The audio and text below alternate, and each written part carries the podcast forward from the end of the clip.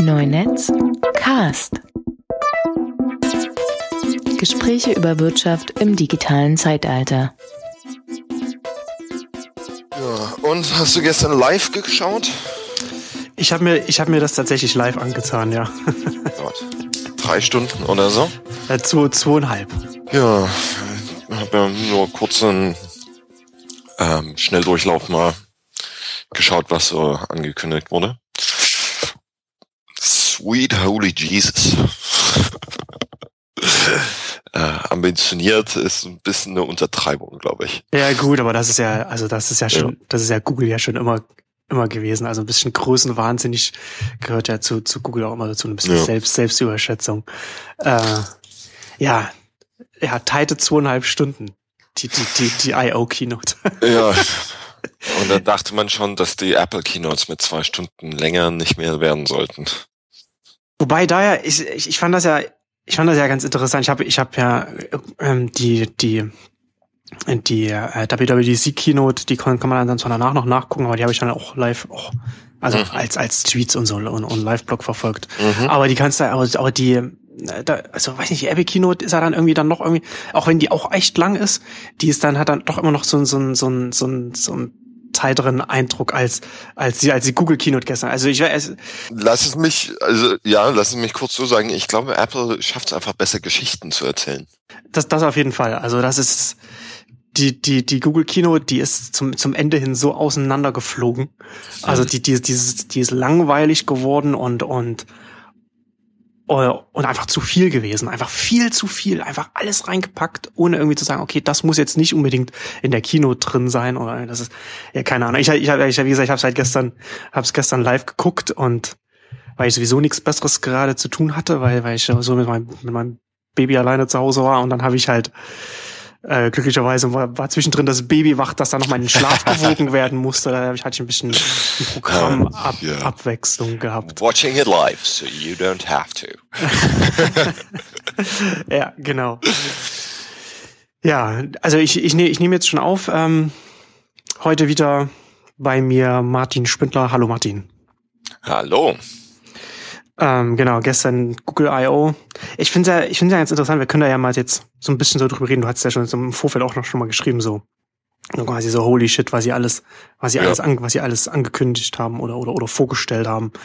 Das ist ja einiges gewesen. Da können wir gleich schon mal so im Detail nochmal auch auch eingehen. So was ich ganz interessant fand, ge gerade wenn du halt irgendwie sagst, du guckst dir so an, was was was Apple auf der WWDC erzählt hat und was was Google jetzt auf äh, den, bei der I.O. erzählt hat. So ganz interessant fand ich, wir hatten das ja äh, auf einer auf einer Google-Veranstaltung no less hatten wir kurz darüber gesprochen, wie, äh, wie, wie, wie Apple auch so den Schwerpunkt auch, auch so ein bisschen hat, auch immer wieder darauf hingewiesen hat, so wie er, wie er bei, bei uns können, haben die Nutzer Privacy. Ne? Also das können wir halt auch, das, das bieten wir an, das können wir anbieten und sowas, ne? wo sie halt auch immer mehr hervorgehoben haben. Und darauf ist Google überhaupt nicht eingegangen in, in der iOS. Also nicht an keiner Stelle, also nicht, dass sie sagen, ja, irgendwie, dass sie nicht Apple referenzieren, ist klar.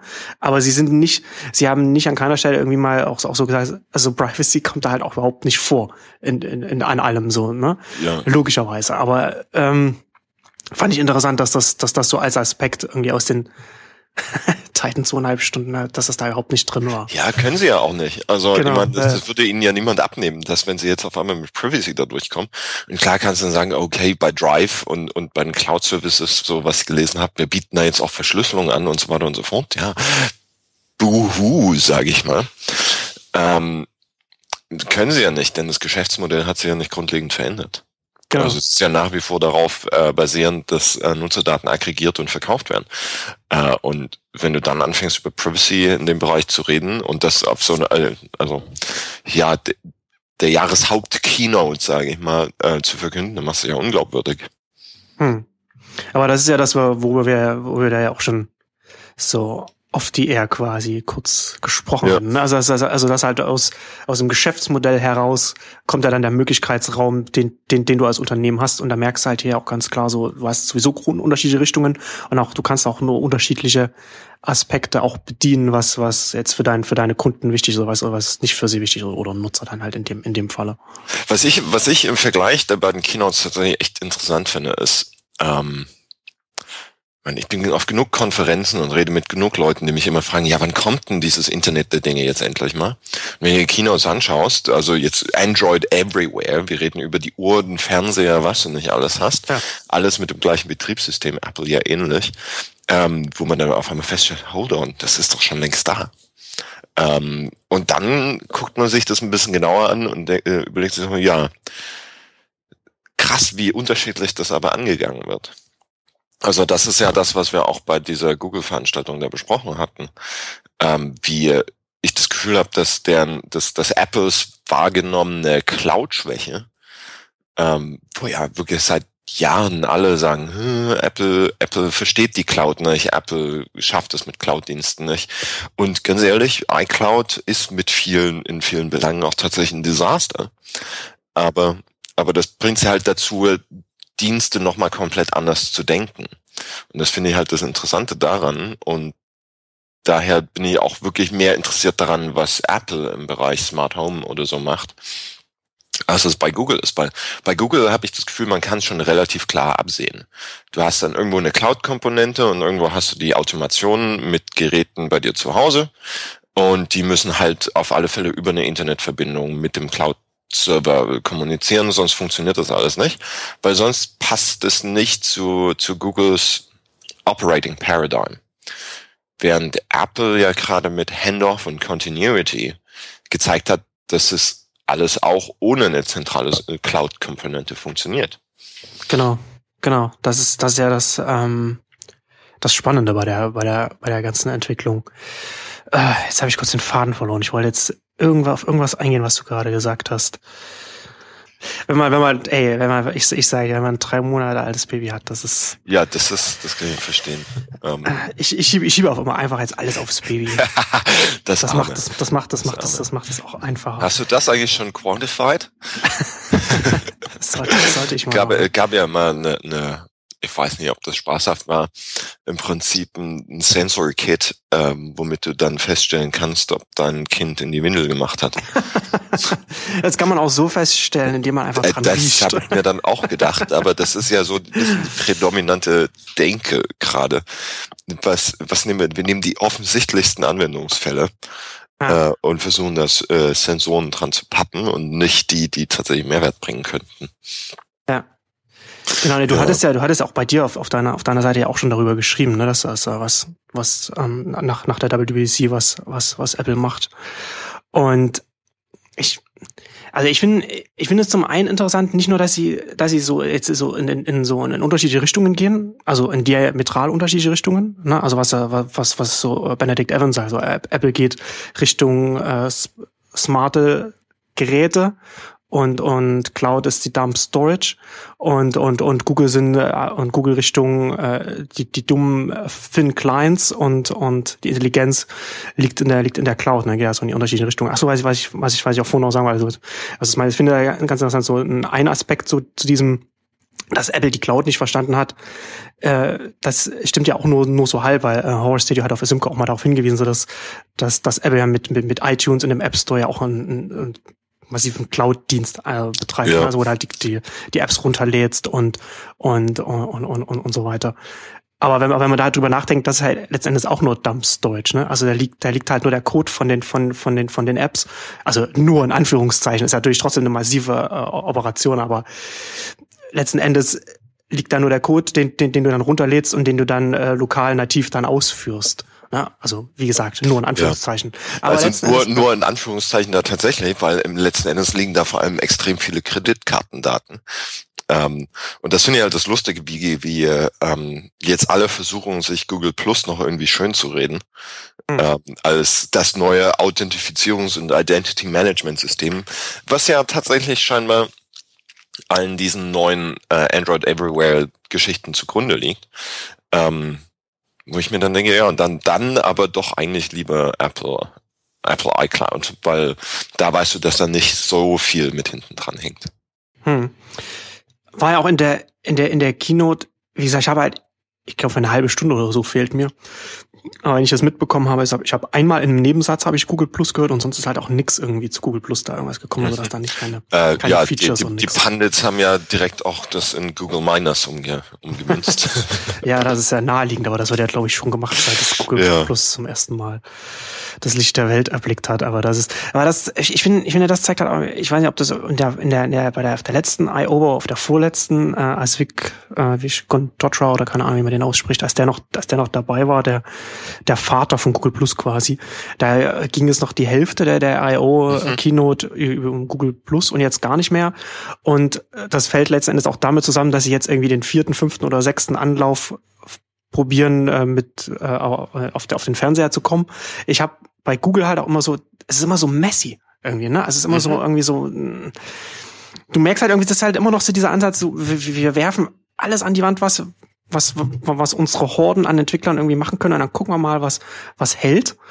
Ähm, aber ich, ich sehe da ganz oft, vielleicht tut man ihnen auch Unrecht, aber ich habe ganz oft den Eindruck, dass, dass da auch so ein bisschen so eine, so eine, so, eine langfristige Strategie irgendwie fehlt. Wenn man halt irgendwie im Gegensatz zu, zu Apple, ich, also das ist, also man, man, man, das ist immer so auch so, ich weiß nicht, ich will auch nicht zu sehr loben, aber letztendlich, ich finde halt so faszinierend, wie viel Apple auch immer richtig macht, so, ne? wie sie halt auch immer, du kannst bei Apple kannst du, wenn du dir auch anschaust, in welche Richtung sich iOS entwickelt, kannst du ganz oft so vorhersehen, okay, guck mal, was sie, was, was sie vor zwei Jahren gemacht haben, was sie letztes Jahr gemacht haben, das ja. ist, darauf bauen sie jetzt auf, das geht halt einfach immer so weiter. Und ja, bei, Google da, da fehlt mir das irgendwie ein bisschen. Da muss man allerdings auch immer vorsichtig sein, weil man da auch einen guten Survivor-Bias drin hat. Niemand redet nämlich mehr über Ping, zum Beispiel.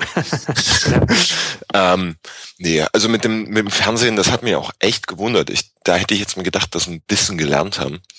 Ähm, und dass wir da einfach komplett zu Chromecast rein müssen und den Fernseher als solchen einfach in Ruhe lassen.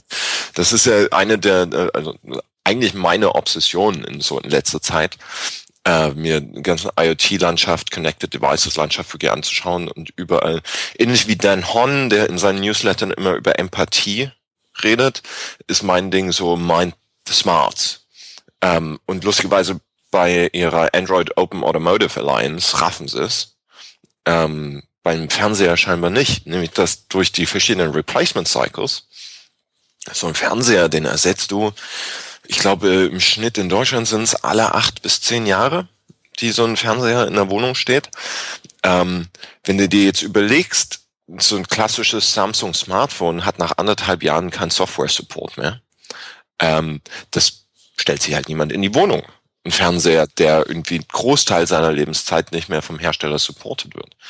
Ähm, das heißt, du musst da eigentlich nur die Connectivity bereitstellen. Inputs, schön. Und dann hast du halt eine 30 Dollar, 50 Dollar, 100 Dollar Box, die den Content reinfüttert. Äh, und da musst du die Smarts reinpacken. Ähm, deswegen bin ich, bin ich mal gespannt, was, was Apple mit, mit dem Apple TV macht. Ich bin fest davon überzeugt, dass da diesen Sommer noch was kommt. Ähm, lustigerweise ist aber wirklich erst in den Autos, wo, wo auch Google es rafft, dass sie da, um mittelfristig Erfolg zu haben, sie da partnern müssen und eigentlich die Smarts in ihr Smartphone auslagern und nicht direkt ins Gerät packen. Entschuldigung. ähm, da bin ich gespannt, wie das, wie das weitergeht. Also Cars auf alle Fälle, aber vor allem, wie oft Google beim Fernseher noch Fehlschläge erleiden muss, bis sie realisieren, dass es der falsche Ansatz ist. Ja, und so Replacement Cycle, das hatten wir auch in unserer letzten gemeinsamen Ausgabe hatten wir auch darüber gesprochen, wie wichtig, wie wichtig das ist und wie sehr du dann halt darüber nachdenken musst, so wie, wie da dein Ansatz, wie, da, wie dein Weg zum Markt aussieht und, und, und wo du da an, an das Bestehende ansetzt und andockst oder was du überhaupt selbst machen kannst. Ja. Und das ist, glaube ich, auch so, so wieder so ein, also ich ver verstehe ich auch nicht, ne? Also ich meine, das, das, das, das muss ja Google klar sein, ne? Das wissen, das wissen die auch, die haben ja auch äh, ihre Analysten intern und, und, und wissen das natürlich auch. Aber dann scheint mir dann doch wieder so ein bisschen was, was wir jetzt ja schon am Anfang gesagt haben, so ein bisschen so dieser, dieser Größenwahn von Google halt einfach durchzukommen, dass man es jetzt einfach doch nochmal probiert, das einfach mhm. richtig, richtig in den Geräten zu integrieren, weil wir Google sind und wir können das, wir können das alles. Und, aber witzigerweise natürlich auch in dem Zusammenhang auch irgendjemand, ich weiß nicht, wer das getwittert hatte, meinte auch, äh, fand es interessant, dass da Sony schon wieder dabei ist mit seinen Geräten, die ja auch schon bei, bei, bei bei, den, bei, den, bei den ersten Google TV-Versuchen dabei waren und eigentlich schon hätten verbrannt sein müssen, aber trotzdem wieder dabei sind. Da habe ich darüber nachgedacht und letzten Endes ist, ist es aber irgendwie so ein, so ein Punkt, wenn du halt, selbst wenn du ein großer Konzern bist, du stellst solche Geräte her und was, was hast du denn an Alternativen?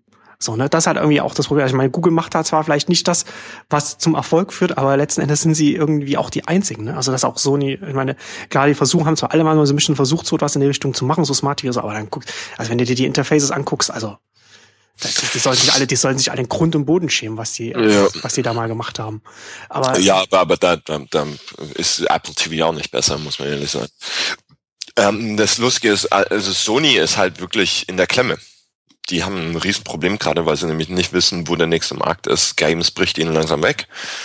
Ähm, Consumer Electronics geht, also was sie da an Marktanteilen an die südkoreanische Konkurrenz abgeben müssen, ist der Hammer.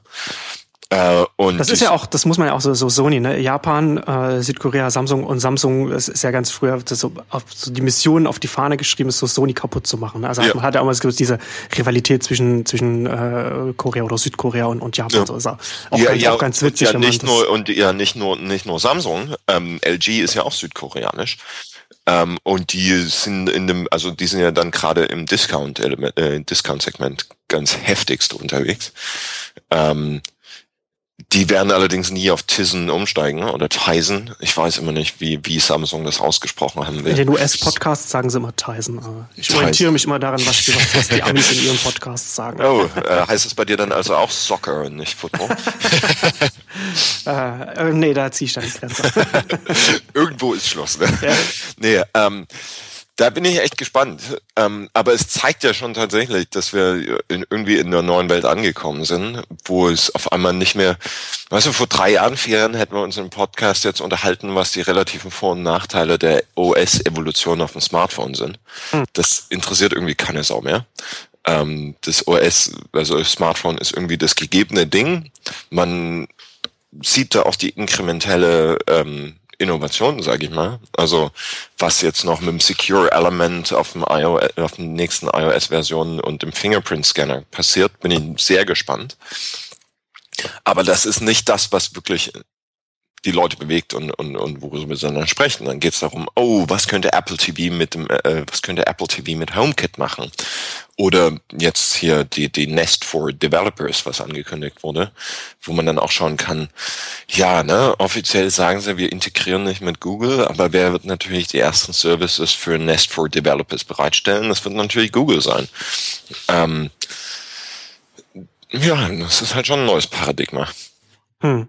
Ja, aber das ist, das ist ja das auch das, das also deswegen finde ich auch diesen so diese äh, die aktuelle Zeit auch so so so interessant auch auch gerade jetzt auch, auch mit auch mit dir darüber zu sprechen, weil du ja in dem in dem Feld unterwegs bist, weil ich glaube, dass wir jetzt wir haben das wir haben das jetzt bei den beiden Entwicklerkonferenzen der, der großen Konzerne gesehen, so dass sie mit ihren Betriebssystemen, ihren mobilen Betriebssystemen so, so einen Punkt erreicht haben, ab dem sie dann halt jetzt ne, äh, also sie haben alles, sie haben alles Offensichtliche, was man auf dem Gerät selbst machen kann, so mehr oder weniger abgedeckt. Und jetzt kannst du darüber hinausgehen. Und du hast halt jetzt auch bei der, du hast ja jetzt auch eine, eine Verbreitung bei den Smartphones mit, mit, mit, mit der du auch arbeiten kannst, zumindest hier in den, in den westlichen Ländern.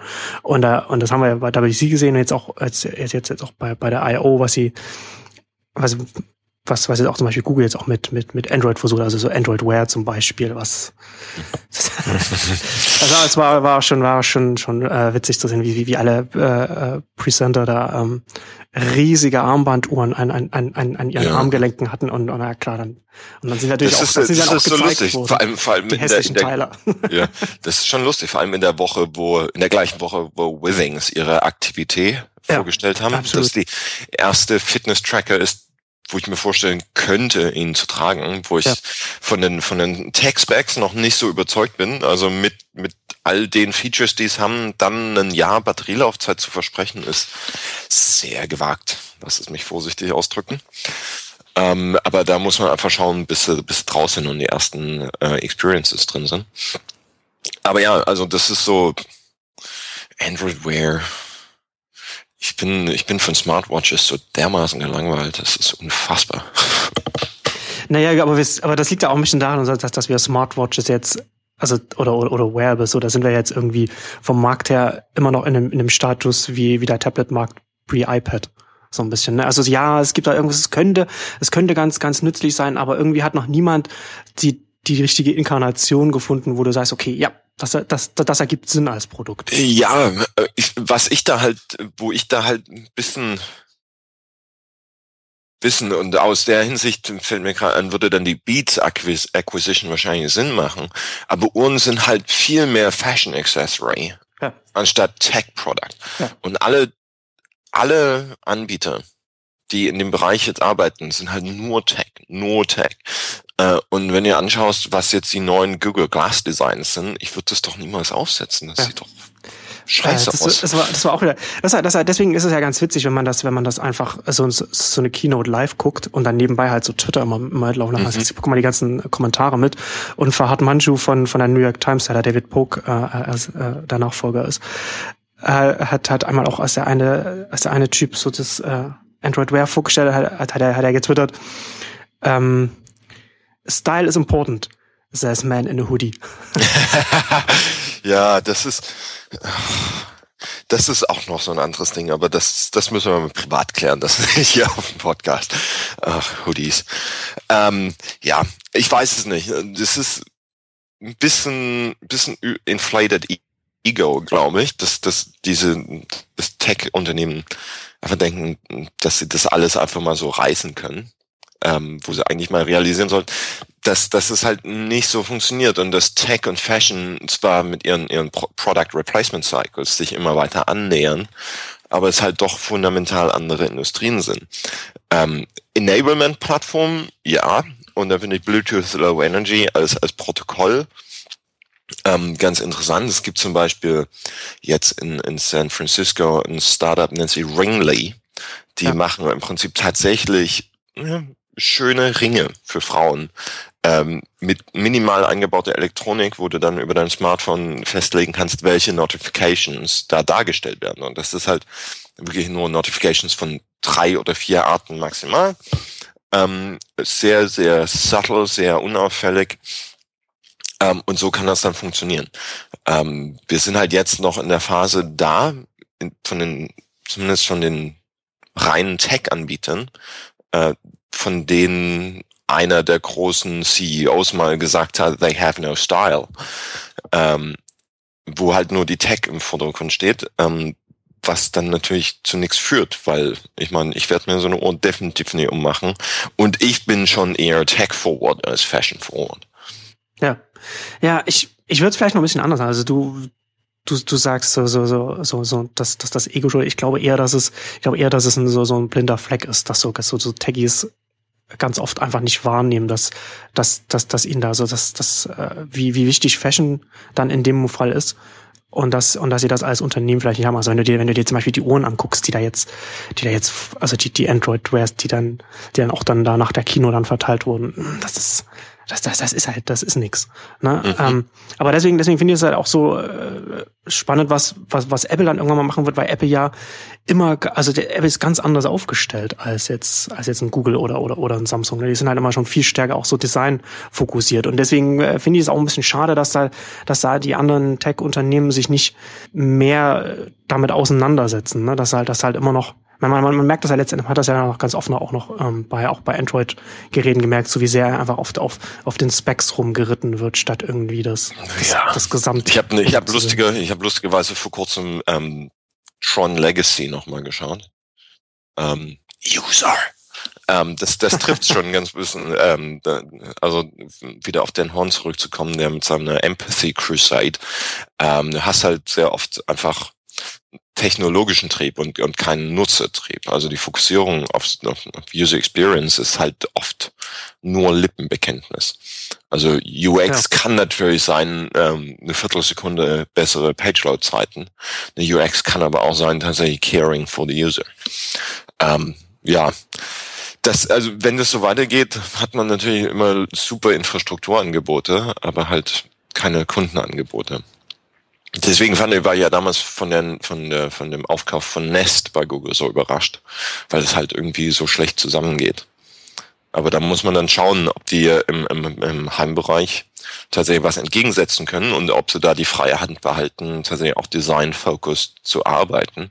Weil wenn sie es durchkriegen und dann mit den Google Services im Backend, dann könnte es tatsächlich interessant sein. Und die Dropcam, der Dropcam-Aufkauf äh, scheint ja doch zu indizieren, dass sie bestens kapitalisiert sind und auch ausreichend größenwahnsinnig. um da, um da hinreichend was zu reißen. Ja. Nee, also das ist, äh, ja, finde ich auf jeden Fall auch spannend. Ne? Also, also letztendlich so ein Nest wird ja so das, das das nächste YouTube von Google, habe ich so ein bisschen den Eindruck. Ne? Das heißt, so, so ein eigen, bleibt, bleibt eine eigenständige Marke, wird, wird wahrscheinlich so wie YouTube auch in einem eigenen Headquarter sitzen und, und, und nicht mit in Mountain View in einem, in einem Büro neben, neben, neben Page oder so.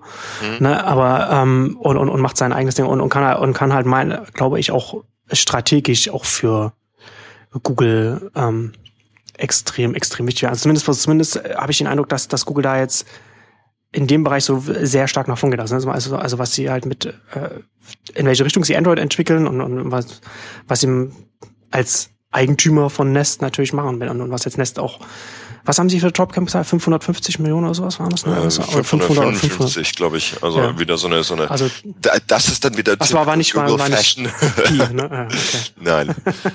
Äh, was war das eigentlich? Welche, von wem waren die Patente damals? Ähm, das war Nortel oder so etwas. Ne? Ja, genau. So, wo sie gegen das Kartell von, von ähm, Microsoft und, und Apple Microsoft, und, und, anderen ja. äh, 3,14 und so weiter Milliarden geboten haben. Ja, ähm, ja also also ich, ich, ich hätte jetzt auch noch ein bisschen so, ich, naja, weiß man kann auch nicht, nicht man kann dann vielleicht noch ein bisschen, bevor wir jetzt, ich würde gerne noch ein bisschen näher noch über, über, über Nest und, und, und was, was die machen, äh, sprechen. Aber vielleicht kurz vorher noch, um das noch abzuschließen. So, ich finde das auch ganz, ich finde das ganz interessant, was sie mit so Android machen. Zum einen so Android-Apps dann auf, auf dem Chromebook. Also dass sie halt Android und Chrome OS zusammenbringen, was ja auch irgendwie auch naheliegend ist, so weil jetzt der, der, mhm. der Sundar Pichai, der da jetzt der Nachfolger von, von dem vorherigen Android-Typen äh, ist und, und der, der, der, das war der Chrome OS, man, der, mhm. der, der das Team gemacht hat und das wird das jetzt auch mehr so zusammengeführt. Da bin ich auch mal interessant, wie sich das, wie sich das entwickelt, weil das sind ja so zwei, zwei Betriebssysteme und es ist halt auch nicht klar, was da so Googles End Endgame ist. Das ist ja, ja. auch, finde ich, auch immer so ein bisschen so, was es auch für, glaube ich, für Entwickler auch schwierig macht, sich da so richtig so zu sagen, okay, wir, wir investieren hier. Ich bin da immer ein bisschen vorsichtig, weil, weil der nächste Schritt, äh, das letzte Mal, dass man das so gesehen hat, und man sieht es immer noch ein bisschen, wo das gleiche Betriebssystem dann auf einmal in allen möglichen Geräten sich wiederfinden muss, ähm, hat in, in diesen Abartigkeiten wie, wie Windows CE geendet.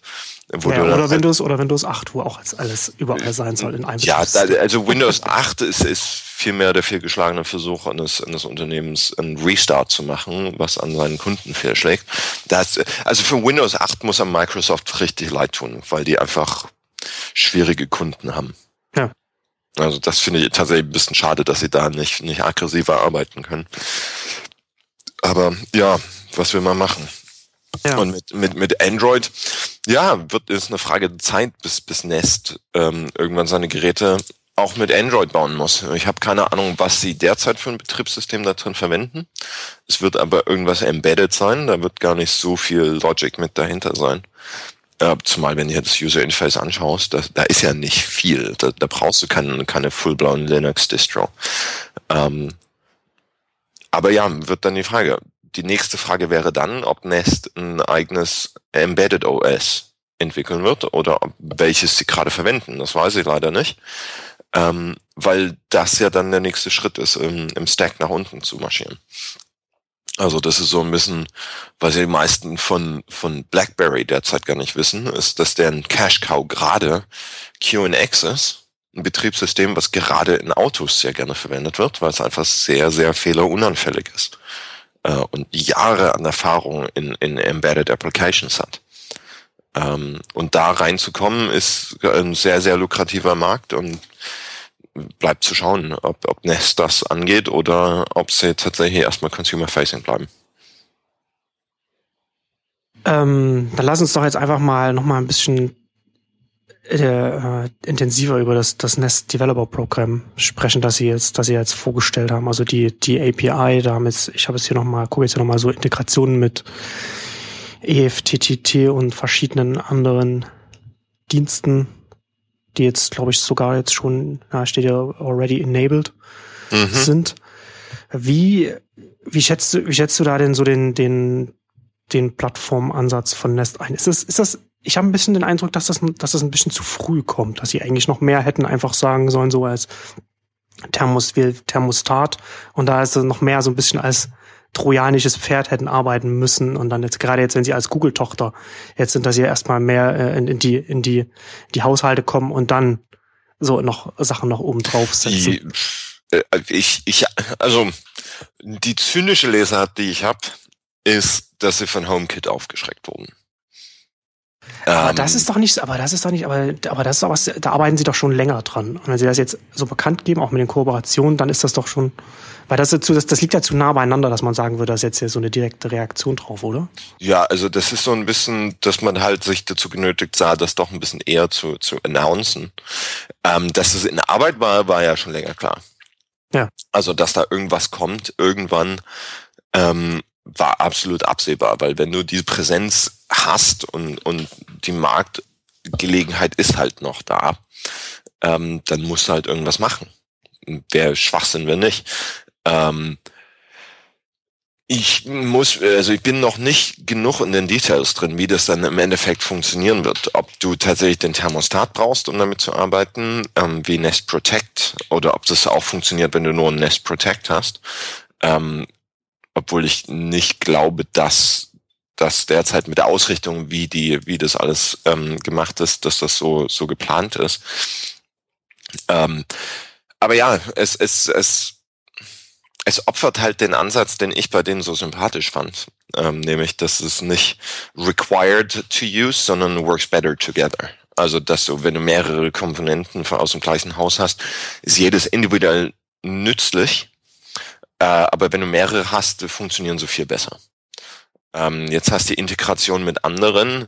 Manche davon sind wirklich so, ne, also wenn, wenn jemand über ähm, äh, mit großem D geschriebene Disruption aus dem Valley schreiben will, jetzt mal mit Anführungszeichen, dann ist natürlich eine Integration von Nest, einem Thermostaten, der irgendwie 250 Dollar kauft, kostet, äh, mit Mercedes, der Premium-Marke auch in den USA. So, ah ja, lass die Reichen mal spielen. Ähm, zumal mich dann wundert, wir arbeiten doch mit Google, also dann brauchst du ja kein Auto, um, um festzustellen, oh, ich bin auf dem Weg nach Hause. Ja. Da hast du ja ein Smartphone. Also da bin ich noch gespannt. Großteil der Integrationen sind halt eher so bei, an den Haaren herbeigezogen. Und das zeigt, glaube ich, das grundlegende Problem, was wir in Home Automation haben, dass selbst Nest nicht wirklich weiß, huch, wir haben jetzt auf einmal eine Plattform, was machen wir jetzt damit? Ja, das stimmt. Ne? Also das ist da irgendwie, es ist ein, ist ein ganz, ist ein ganz, ganz witziges Stadium, in dem sich der, der Markt da jetzt gerade so befindet, ne? Ja, das ist so, das ist so ein bisschen, keine Ahnung. Ähm, PCs für Textverarbeitung oder und Desktop Publishing? Ich weiß es nicht. Also fehlt noch, das fehlt noch, das, die, die Spreadsheets für, für das vernetzte Haus. Und jetzt, jetzt, jetzt sage ich dieses blöde Wort. Es fehlt so ein bisschen die Killer-App, obwohl ich ja. eigentlich jeden hasse, der, der das so ausdrückt. Also ähm, du merkst schon eine gute Portion Selbsthass bei dem Thema mit dabei. ähm, es ist halt schwierig. Also ein Smart Home, du hast halt oftmals die, diese Vision von, von dem automatischen, also dem vollautomatisierten Leben zu Hause, wo dir dann denkst, hm, will man das so eigentlich und was ist der Wert davon? Ich meine, ich kann ja mal ein Beispiel nennen und dann kommen wir auch wieder auf die Replacement Cycles zurück. Wir sind gerade auf der Suche nach einer neuen Waschmaschine. Und da gibt's einige von Whirlpool, von Samsung, auch von Miele, die irgendwie irgendeine Connected Home Plattform ähm, unterstützen. Und dann guckst du an, was für Features. Also Miele ist da ganz schlecht, die können ja noch nicht mal erklären, wozu das gut sein soll. Ähm, Samsung, ja, toll, dann kriegst du Notifications auf dein Telefon, wenn deine Wäsche fertig ist. Also ist es Grund genug, da 300 Euro mehr auszugeben, dass sie connected ist, mit der Maßgabe, dass also wahrscheinlich in drei Jahren die Software nicht mehr unterstützt wird, du so ein Ding aber für 15 kaufst. Ähm, das, das zeigt so ein bisschen das fundamentale Problem, was wir im Consumer Space haben, ähm, weil wir einfach zu kurz drüber nachdenken. Ähm, das ist so ein klassisches, hey, lass mal Connectivity mit ranpacken und irgendwas wird sich schon ergeben, anstatt andersrum zu denken, was ich ja meinen Kunden gerne nahelege, dass fokussiere erstmal nicht auf die Konnektivität, sondern nimm es einfach mal als, als ein Designmaterial mit dazu. Ähm, und wenn du dann nicht schaust, oh, wir müssen Konnektivität damit einbauen, sondern darüber nachdenkst, okay, wie bauen wir jetzt eine bessere Waschmaschine? Und wir haben dann neues Designmaterial. Wenn wir es brauchen, ist es cool. Wenn nicht, dann halt nicht. Ähm, dann, dann kommt man, glaube ich, zu Lösungsansätzen, die einen Mehrwert bringen. Also ein bisschen, keine Ahnung, also sehr bei den Haaren herbeigezogen, aber es fehlt so ein bisschen in Ray und Charles Eames. Also wir haben jetzt auf einmal neue Materialien, wir haben nur noch keine Ahnung, wie wir sie verwenden. Hm. Ja, also klar, von den, von den Nutzungsszenarien her denken ja. ne? und vom, vom, vom Endprodukt, klar. Das ist, das ist naheliegend. Ja, das ist, äh, äh das ist interessant. Ne? Gerade wenn man halt, wenn, wenn man wie wir in der, in der Technologiebranche auch, auch unterwegs ist und, und natürlich auch weiß, okay, so, so ein, das, was da, das, was da vielleicht an, an Betriebssystem oder an, oder, also was da verbaut wird, ne, das hat halt, das hat nicht die, das wird nicht die Lebensdauer haben wie, wie, wie das Gerät selbst. Ne? Also so ein Gerät, wenn das halt irgendwie 15 Jahre dann äh, seinen Dienst leisten kann, so und die Software, die da drin steckt, je mehr Software da drin steckt und, und, und, und die dann vielleicht auch nicht irgendwie kein, kein Firmware-Update vielleicht auch nicht bekommen kann oder wie, oder vielleicht doch bekommen, also je nachdem, ne? Äh, das, das läuft ja dann so auseinander. Das ist natürlich dann ist ein äh, interessantes Problem auf jeden Fall für die für die Hersteller. Und was machen dann die ganzen Hersteller, wenn die halt nicht wissen, was machen sollen? Die nehmen dann einfach die Android-Integration, die die in Google vor die vor die Füße wirft. Wahrscheinlich, weil, weil, weil es ja sonst niemand, weil ja sonst niemand irgendetwas ja. anbietet. Ähm, ja, es ist ja, wie, wie gesagt, ich finde, ich finde, es ist, ist gerade so, so, so, ein, so ein spannendes Stadium, weil das halt alles so, so, so in Bewegung ist und das so sehr spannende Probleme sich da, sich da auf dem, auf dem Markt ergeben, was, was man da, was man da, ähm, was man da machen kann. Es ist äh, halt, ja, es ist super interessant. Ich, ich komme ja selber kaum noch hinterher, also den Markt im Blick zu behalten und zu schauen, hu, was, was gibt's denn da jetzt schon wieder Neues?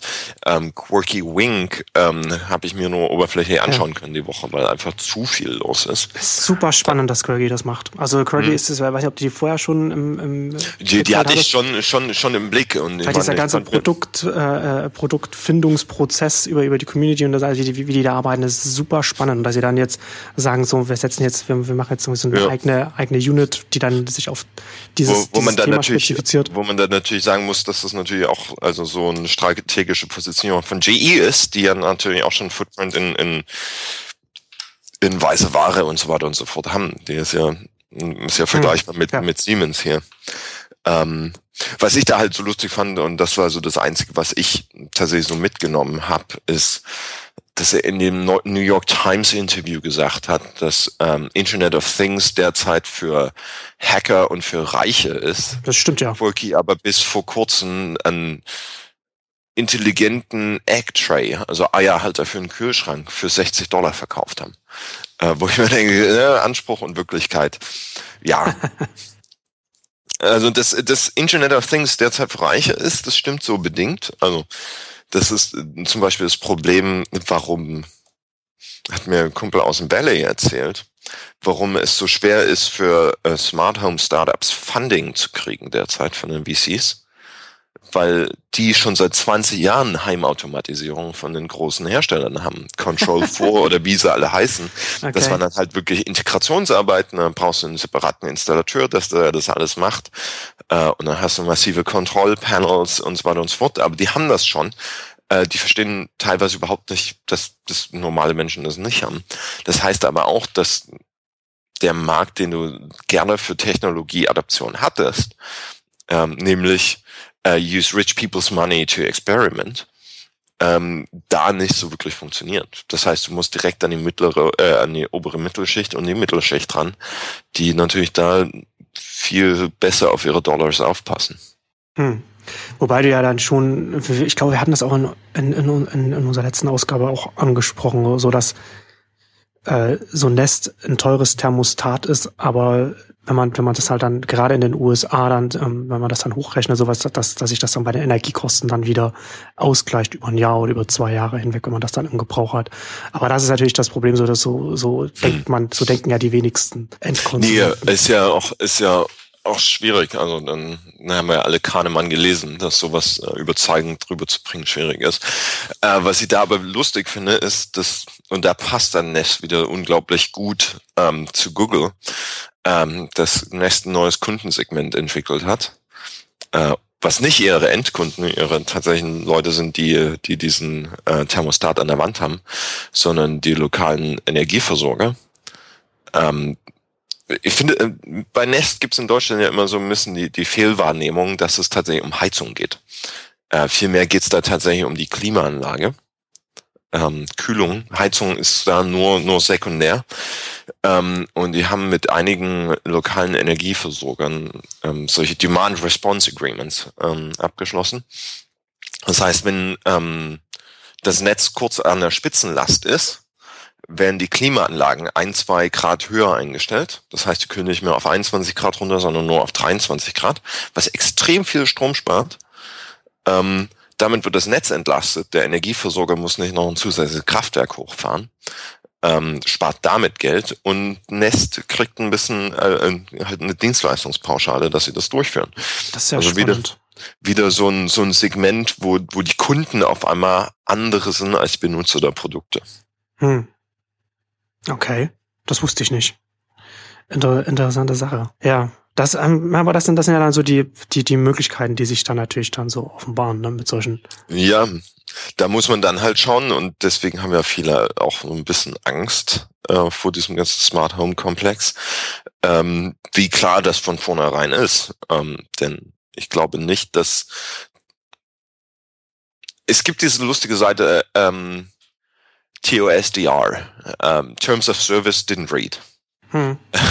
Was, was ja der, der, der, der Realität entspricht. Ja. Ähm, wenn du dann aber auf einmal in einer Situation bist, wo fast jeder Haushaltsgegenstand, den du kaufst, mit einem Terms of Service und einem Privacy Agreement kommt, ähm, wie du damit umgehst. Dann wird das, dann, dann wird das schon mal ein größeres gesellschaftliches Problem, so dass, dass man irgendwann mal, also es ist was anderes, wenn man sich für einen Facebook-Account anmeldet und dann nicht die, die, die äh, AGBs oder die TOS liest, aber wenn dann halt bei allen Geräten ist, die man kauft, dann ist das äh, nochmal eine ganz andere Sache. Dann, dann, dann ist auch der Gesetzgeber nochmal ganz anders gefordert, ähm, bezüglich Regulation, was in solchen Terms of Service drinstehen kann und wie das präsentiert werden muss. Also in, in, in, in vielen Bereichen, ich sag Lebensmittelkennzeichnungsrecht oder so, Ganz haben wir genau. ja schon rudimentäre äh, Regelungen, wie ja. Inhalte präsentiert werden müssen. Und ich denke, das wird da auch kommen. Da hat man, da hat man einfach, genau, wie du sagst, da hat man einfach, da hat man ein regulatorisches Vorbild, was man, was man, mhm. was man da hier übersetzen kann. Und, und also gerade Terms of Service ist halt so ein, so ein Riesending. Du hast dann halt Geräte in deinem Haus, die sehr eng mit Infrastruktur äh, verbunden sind, die, die dann nicht deiner Kontrolle unterliegt und wo du eigentlich nach Gutdünken ausgeschlossen werden kannst. Oftmals ohne Handhabe. Also schlimmste Vorstellung, die ich mir jetzt vor, also schlimmste Szenario, was ich mir vorstellen kann, ist, du hast Google Plus als einheitliches Authentifizierungssystem. Ähm, wir nehmen jetzt mal an, es ist noch nicht so, dass die Benutzerverwaltung für dein Nest-Thermostaten auch über Google Plus läuft. Ähm, nehmen wir mal an, dass du ein lustiges YouTube-Video gedreht hast, ähm, was Musik im Hintergrund hat, die, für die du keine Lizenz hast. Das wird gesperrt. Ähm, das hast du vielleicht nicht das erste Mal gemacht, sondern das zweite oder dritte Mal. Das heißt, dein Google Plus Account wird gesperrt, weil du gegen die Terms of Service verstoßen hast. Auf einmal hast du keinen Zugriff mehr auf deinen Thermostaten, weil du mit dem amerikanischen Urheberrecht in Konflikt gekommen bist. Aber das zeigt ja letzten Endes so, dass diese, dass, dass dieses äh, Identity-System, was sich Google da mit Google Plus mal so überlegt hatte, dass das halt auch nicht so richtig durchdacht ist, dass du das eben nicht mit diesen ganzen Services verknüpfen kannst und diese, diese öffentlichen, also das dass, dass du die ganzen Aktivitäten so in dieser einen Identity zusammenfügen hast. Also das, was du beschreibst, das hat es, das hat es ja auch gegeben. So, ne? Du hast so Google Plus, du hast deinen Account Google Plus, ja. hast, hast dein, hast dein Gmail da und dann äh, hat es ja Leute gegeben, die ihren Google Plus Account gesperrt bekommen haben, weil sie, keine Ahnung, äh, vielleicht ein Pseudonym benutzen oder irgendwas, keine Ahnung, was nur es war nicht so war glaube ich irgendwas anderes, aber die dann halt auch auf einmal keinen Zugang zu, zu, zu ihrer E-Mail hatten so, ne? Also das ist ja letztendlich genau das, was du beschreibst und da merkst du halt irgendwie, dass, dass das auch nicht so richtig dann durchdacht. Also das, das ist so, deswegen habe ich so ein bisschen Angst vor, vor zentralisierten Services und deswegen ja. bin ich instinktiv ohne ja, ich lebe komplett im Apple-Ecosystem, aber ich bin, würde mich jetzt nicht als Fanboy bezeichnen. Aber ist mir die Strategie, die Smartness im, am, am Ende des Netzwerks, sage ich mal, äh, zu, zu verteilen, also an den Endgeräten, anstatt sie in Servern zu zentralisieren, instinktiv deutlich, deutlich sympathischer. Man, man, man büßt vielleicht ein bisschen was an, an Performance ein, an Effizienz.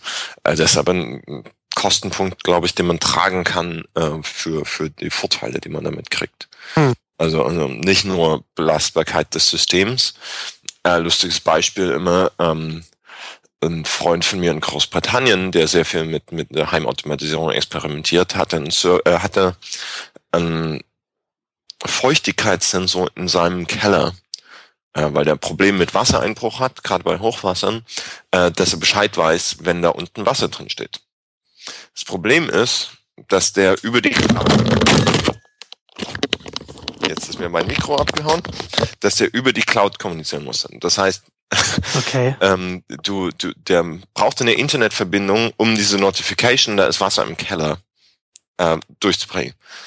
Jetzt haben wir das lustige Szenario, dass wenn in diesem Keller Wasser ist, die Internetverbindung auch tot ist. Hm. Weil die auch mit unter Wasser liegt.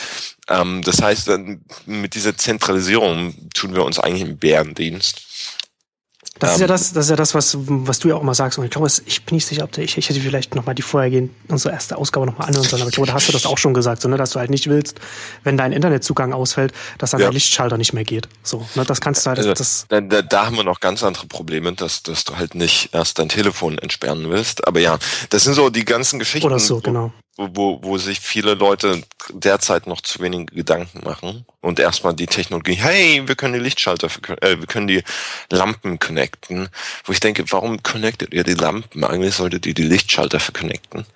Ähm, aber Lampen sind halt easy und die kaufen Leute selber. Wenn du einen Lichtschalter anbauen willst, dann brauchst du einen Elektroinstallateur in Großteil der europäischen Länder. Und das ist halt eine Markteintrittshürde, ähm, die wo dir ein Großteil der VCs dann sagen, bist du bescheuert? Ja. Ähm, ja. Aber das ist ja, das ist ja auch so ein, so, so ein spannender Aspekt, ne? Also was wir, was wir ja vorhin ja auch schon angedeutet hatten, so an welcher, an welcher Stelle setzt du an? Wo, wo, wo integrierst du? Wie weit gehst du? Da gab es ja jetzt auch in den USA ja gerade von, von, auch von Chris Dixon von einer, von einer Weile auch eine, eine Debatte, sowas, also so, so, so, was ja genau, so, so Full-Stack-Startups, die halt einfach alles anbieten. Ne? Du, du hattest ja bei dir auch halt auch da, darüber geschrieben, so hast gesagt, dass man da mal erstmal überhaupt drüber nachdenken muss, was überhaupt Full-Stack in dem, ja. in dem Fall bedeutet. Weil wenn du sagst, du kannst halt irgendwie sagen, du machst irgendwie, du kannst irgendwie so Full-Stack, okay, du machst halt irgendwie ein, ein Smart-Thermostat und du machst die Hardware und die Software. Oder du sagst, du machst irgendwie gleich das Smart Home und setzt das ganze Haus hin und das ist ja was ganz, was, was, was, was, was ganz anderes, so, ne? Ich, ich finde das, ich finde das mittlerweile ganz lustig, weil, ähm, ich meine, ich bin ja viel in der Energiewirtschaft auch unterwegs und, und was in der Technologieszene als Full Stack und als Infrastruktur bewertet wird, ist halt, wenn du aus der tatsächlichen Infrastruktur kommst, ein bisschen lächerlich. Ähm, weil wenn du Full Stack wirklich ernst meinst, dann redest du davon, wie, wie power ist mein, mein Datencenter? Also wie, wie, wie, wie mache ich die Stromversorgung? Wenn du Fullstack wirklich ernst meinst, geht es auch um Endgeräte. Wie, wie kommt der Strom dahin? Wie, wie kommt die Datenleitung dahin? Und um den, die ganze Geschichte müssen wir uns zum Glück nicht mehr kümmern, weil wir Standards haben. Wir haben Standards wie das OSI-Modell, äh, was uns sagt, dass der App-Developer für, für Windows oder Mac sich nicht drum kümmern muss, wie die physische Datenverbindung ob, äh, on the ground aussieht. Ob das nur Kupfer mit DSL ist oder ob das Glasfaser ist, das ist egal, das ist wegabstrahiert. Genauso Strom. Du hast Strom. Du hast Strom mit einer ziemlich guten Qualität, 50 oder 60 Hertz, kommt drauf an, wo du bist, musst du keinen Kopf drum machen. Ähm, ich denke, wir sollten auch in der Tech-World da langsam zu einem Punkt kommen, wo man mehr noch abstra wegabstrahieren kann. Ähm, das – hängt dann, also davon müsste man allerdings davon ausgehen, dass es genug äh, Competition gibt. Also es gibt natürlich einige und da kommt das ganze ja her, Full Stack, dass man jetzt nicht mehr zu sehr auf AWS vertraut, ähm, sondern selber DevOps macht und so weiter und so fort, selber Backend, ähm, was ja eher eine Reaktion auf ein Quasi-Monopol ist, anstatt dass das nicht infrastrukturell genug ist. Wenn man anerkennen würde, dass das ein Quasi-Monopol ist, ähm, wenn man versuchen würde, das zu standardisieren, dann hat man irgendwo eine Entwicklung, auf die alle vergleichbar aufbauen können. Dann könnte man das auch wirklich als Infrastruktur bezeichnen. Solange das nicht der Fall ist. Ähm, ja, also bin ich, bin ich voll bei dir. Ich glaube aber auch, dass da so diese, diese Debatte da auch so ein bisschen aus der Richtung kommt, dass wir in, in, in der, in der Tech-Branche gibt's gibt's so eine, gibt's so eine dominante Narration, dass es immer, äh, dass Unternehmen, die Unternehmen, die modular aufgestellt sind, immer die, die gewinnen werden, also die, die halt möglichst oder offen nennt, nennt man es dann auch noch, ne? dass man halt so, also wie Android offen zum Beispiel ist. Während man halt, während man eigentlich, wenn man, wenn man, wenn man sich Apple an, anschaut, äh, sieht man ja da das große, das, den großen Gegenentwurf und so. Also Apple, du mhm. hast ja, du hast Services, Software, Hardware, so hast, hast du integriert, so das ist halt auch so das, so Apple als, also Full Stack wenn man das so äh, sehen will. Ja, und, das, und, und, und, da, und da glaube ich, dass da auch so ein bisschen daherkommt, dass man, dass da auch jetzt immer auch mehr Leute darüber sprechen, dass es sinnvoll ist, äh, gerade jetzt in dem Stadium, in dem sich der Markt befindet, halt, das nicht so modular zu nicht nicht zu modular an, an die ganzen Geschichten heranzugehen. Ja, es kommt im, also das ist immer eine Frage der Perspektive dann wahrscheinlich. Es ist schwarz oder weiß und die Realität genau. ist wie so oft grau. Ja. Ähm, weil natürlich kannst du voll integriert sein wie Tesla. Ähm, dann stellst du aber fest, dass du irgendwann Effizienzen einbüßt, weil du dann eine eigene Batteriefirma, äh, Batteriefabrik aufbauen musst. Ja. Oder du kannst sie modularisieren, wie Mercedes zum Beispiel, wo man eigentlich sagen kann, würden die nicht zufällig Autos bauen, könnte man die auch einfach als Supply Chain Management Firma ähm, bezeichnen ähm, die damit aber natürlich wahnsinnige Effizienzen heben, weil sie eine Modularisierung über die Produkte hinaus in, in den kompletten Konzernen haben. Ähm, da haben wir lustigerweise mal eine wirkliche Betrachtung, was heißt Infrastruktur und was heißt Full Stack. Also man, klar könnte Mercedes wahrscheinlich auch jeden einzelnen Außenspiegel für jedes Modell selber entwickeln. Es ist halt deutlich effizienter, das an Spezialisten abzugeben, die halt in dem Fall dann Bosch, die halt Außenspiegel machen und dann nicht nur für Mercedes, sondern auch für alle anderen möglichen anderen Autohersteller.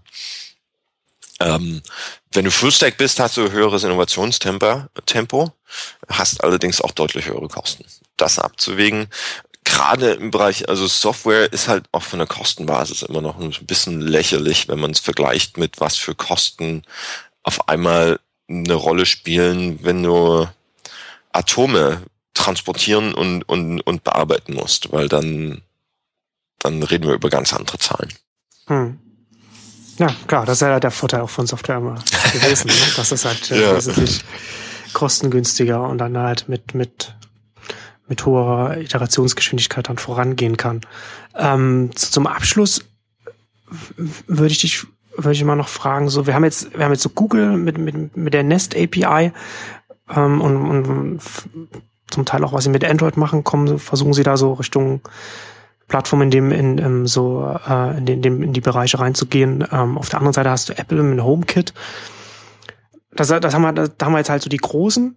Was, was gibt es denn so an unabhängigen Unternehmen? Gibt es da welche, wo du sagst, okay, da hast, da hast, da hast ein Unternehmen. Es gibt ja einige gerade, so was so Connected Home angeht, die versuchen so eigene Plattformen zu etablieren, aber ich meine, da, versuchen kann, das, versuchen kann das ja jeder, aber gibt es da welche, wo du sagst, okay, da ist, da ist der, da ist der, da stimmt der Ansatz und die, und die haben vielleicht auch schon Kooperationen oder, oder, oder Produkte und, und, und auch vielleicht auch Nutzer, wo du sagst, das könnte mittelfristig ein Player werden, mit, mit, mit, mit dem man in dem Bereich rechnen muss? Also, äh, wen ich auf alle Fälle immer auf dem Schirm haben würde im Home-Bereich ist äh, Belkin Einfach weil wir die mit der Wemo-Linie schon Produkte draußen haben und vor mittlerweile zwei Jahren äh, die Linksys-Sparte äh, von, von Cisco übernommen haben. Also komplette Smart, äh, äh, komplette Router-Geschichte, ähm, wo ich eigentlich immer noch drauf warte, bis die einen integrierten Router haben. Die haben halt den Channel über die über die Telcos, womit sie das recht kostengünstig äh, nach Hause bringen können. Ähm, wo, da da kann viel viel gehen. Ähm, Ninja Blocks haben ein geiles Produkt äh, mit der Ninja Sphere, wo ich aber den Markt nicht wirklich sehe, beziehungsweise die Markteinführungsstrategie, wie man die in, in einem vernünftigen Scale an, an Mann bringen will. Dann gibt's halt einen Haufen kleinere Player, die, die sehr spezielle Punkte sehr, sehr elegant lösen. Also Burke Cloud zum Beispiel ist, ist wirklich schick gemacht, ähm, wo dann allerdings dir die Frage stellen musst, ob das Startup den Markt so richtig einschätzt und, und ob sie da schnell genug skalieren können. Ähm, und ob auch das Demonstrationsprojekt mit Little Printer das Richtige war ähm, in dem Bereich. Aber das hat ja auch mehrere äh, Hintergründe gehabt. Äh, aus Deutschland gibt's glaube ich, von RWE und von KiwiCon und dann gibt's noch die Digitalstrom-Allianz, die alle den gleichen Fehler machen, dass sie eigentlich nur, nur eine Plattform bieten und so build it and they will come mäßig rangehen, wo sich dann... So löst ja nicht das Henne-Ei-Problem. Nee, nee, erstens das nicht und zweitens, wenn du nur so reiner Infrastrukturanbieter bist mit einer Plattform, äh, wird sich jedes äh, Startup fragen, das in dem Bereich unterwegs ist, ähm, wo ist dann das relevante IP, was ich selber noch beitrage? Ich meine, Backend ist relativ schnell gemacht für ein, für ein Startup. Ähm, aber dann hast du halt auch einen Service hinten dran, der das irgendwie defensible macht. Ähm, wenn du dich zu schnell auf so eine große overarching Plattform einlässt, dann, dann bist du halt sehr schnell nur Feature anstatt Firma. Genau, das machst du ja dann, das, das, das Risikokiste gehst du ja dann nur ein, wenn du halt weißt, okay, da hast du, einen, da hast du halt ja. sofort einen adressierbaren Markt, den du über die Plattform erreichen kannst. Und wenn der nicht da ist, dann äh, ist das ja dann nicht äh, sehr attraktiv. Nee, also da bin ich wirklich, also ich bin gespannt, wie Nest weitergeht, äh, vor allem mit, mit dann der Dropcam-Integration. Da bin ich wirklich gespannt, wie das funktioniert, weil du dann auf einmal ein, ein sehr interessantes Home Security System hast mit Kameras mit und mit Präsenzsensoren, die ja in dem, in dem Thermostat und in dem ähm, Rauchmelder auch drin sind. Ähm, ich bin wirklich gespannt, was bei Apple da passiert. Man kann halt, also kann halt sein, dass es nur ein Hobby bleibt Apple TV und mit HomeKit auch. Das HomeKit sowas wird wie Game Center oder so. Ähm, ja, aber das glaube ich aber nicht, weil das ist ja, also weiß nicht, da kommt mir das, da kommt mir das schon strategisch zu wichtig vor, als dass das. Äh, äh ja, aber Games sind auch extrem strategisch wichtig. Ähm, hm, ja. Äh, das weiß ich nicht. Ähm, was so Indies angeht, sehe ich gerade nicht viel Bewegung, muss okay. ich ehrlich sagen. Also es gibt ein paar extrem interessante Produkte, die dann allerdings alle einen extremen Aufwand betreiben, möglichst viele Protokolle zu unterstützen, weil es halt noch keine klaren Winner gibt. Was den ganzen Markt nach wie vor immer noch so ein bisschen zurückhält, weil das natürlich auch sehr abstreckend ist. Wenn du irgendwie ein, ein Produkt bauen willst und dann auf einmal fünf, sechs verschiedene äh, Protokolle unterstützen musst, weil du keine Ahnung hast, was beim Kunden zu Hause tatsächlich installiert ist, ist halt nicht so einfach. Aber das ist, das ist halt die Zeit, die es braucht, sag ich mal. Also wir reden jetzt schon sehr, sehr spannend und, und über sehr viel komplexere Themen, als wir das noch vor drei Jahren getan hätten, als, als Android at Home, die erste Initiative von Google ins Smart Home zu kommen, vorgestellt wurde, ähm, wo auch die noch mit komplett falschen Annahmen reingegangen sind. Und so sehr ich mich auch wundere, dass sie immer noch auf dem Fernseher festhängen. Und man merkt schon, dass die Annahmen so schrittweise immer realitätsnaher werden. Ja, sie müssen halt dann einfach immer ein paar Mal scheitern. Was, was wäre auch, was wäre auch ein, ein Jahr ohne irgendeine eine Google-Initiative? Wie heißt die, wie heißt die Auto, äh, heißt, heißt das nicht auch Open Car Alliance oder irgend so? Ja, Android Open Automotive Alliance. ähm, ja, ja. Ah. Was, was, was, was sehr, sehr nah an AOSP ist. Stimmt, das ist, ja, das ist ja auch witzig. Ja. Okay, ja. gut. Dann äh, würde ich sagen, kommen wir, kommen wir für heute zum Schluss. Dann, ja, ich, ich lade ja. dich auf jeden Fall äh, regel, regelmäßig ein, sodass wir dann immer wieder da. Ich glaube, wir sollten das irgendwie regelmäßiger machen. Es passiert da extrem viel gerade. Ähm, ja. Ich fand, ich fand das auch, ich finde das auch extrem spannend. Ich habe jetzt gerade, ich habe das, ähm, gestern oder vorgestern auch auf, auf neun jetzt noch hingewiesen, so jetzt ähm, auf Exciting Commerce, so eine, machen wir jetzt so eine Rubrik, äh, so Smart Devices nennen wir das, wo wir so ein bisschen so über die Entwicklungen mhm. auch hinweise, so also Wearables und, und, und Smart Home und so weiter. Und jetzt, wo ich auch ein bisschen mehr einen Blick auf das, auf das ganze Feld auch werfe und, und mich auch, auch abseits der, der Rubrik auch schon vorher ein bisschen mehr damit beschäftigt habe, ist, was auch, was ich auch sehr interessant finde, ist, dass jetzt, dass in dem Bereich jetzt auch die VC-Millionen da jetzt da reinfließen in, in, den, in, in den USA. So, das ist, das ist, das ist enorm, was da, was da jetzt gerade, was da gerade losgeht. Ja, also wo ich dann noch ein bisschen das vielleicht als abschließendes Statement, wo ich dann immer noch ein bisschen vorsichtig wäre. Klar, für Hardware brauchst du extrem viel Geld, aber hm. das klassische Hardware, äh, klassische Startup-Modell, wie wir es jetzt kennen, ach, wir, wir finanzieren das mal und Worst Case Scenario, wir haben Acquihire und das Produkt wird innerhalb von sechs Monaten äh, abgeschaltet, sunsetted.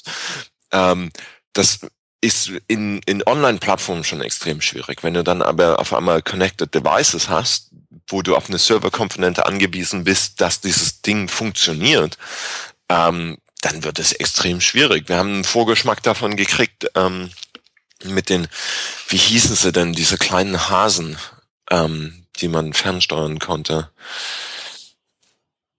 ein französisches Produkt, extrem sympathisch. Ich weiß, dass ich die bei der Republika 2009 das erste Mal irgendwie mitgekriegt habe. Ähm, die halt pleite gegangen sind, die, die keinen kein Kohle mehr hatten und, und ihren Server abschalten mussten. Und jetzt hast du diese eigentlich extrem lustigen Produkte, die halt nicht mehr funktionieren, weil die Serverkomponente hinten dran fehlt. Ähm, das heißt, da müssen wir auch nochmal echt überdenken, ob VC funded für den Bereich in dem Moment tatsächlich so sinnvoll ist, wenn das Exit-Modell, was sich durchsetzt und das Acquihire und Schließen der Firma ist. Und ich denke, da werden Kunden mittelfristig auch mehr Firmen und weniger Startups verlangen. Hm. Ja, wahrscheinlich. Gut, danke dir und. Ich danke dir und bis zum nächsten Mal. Ciao. Ciao.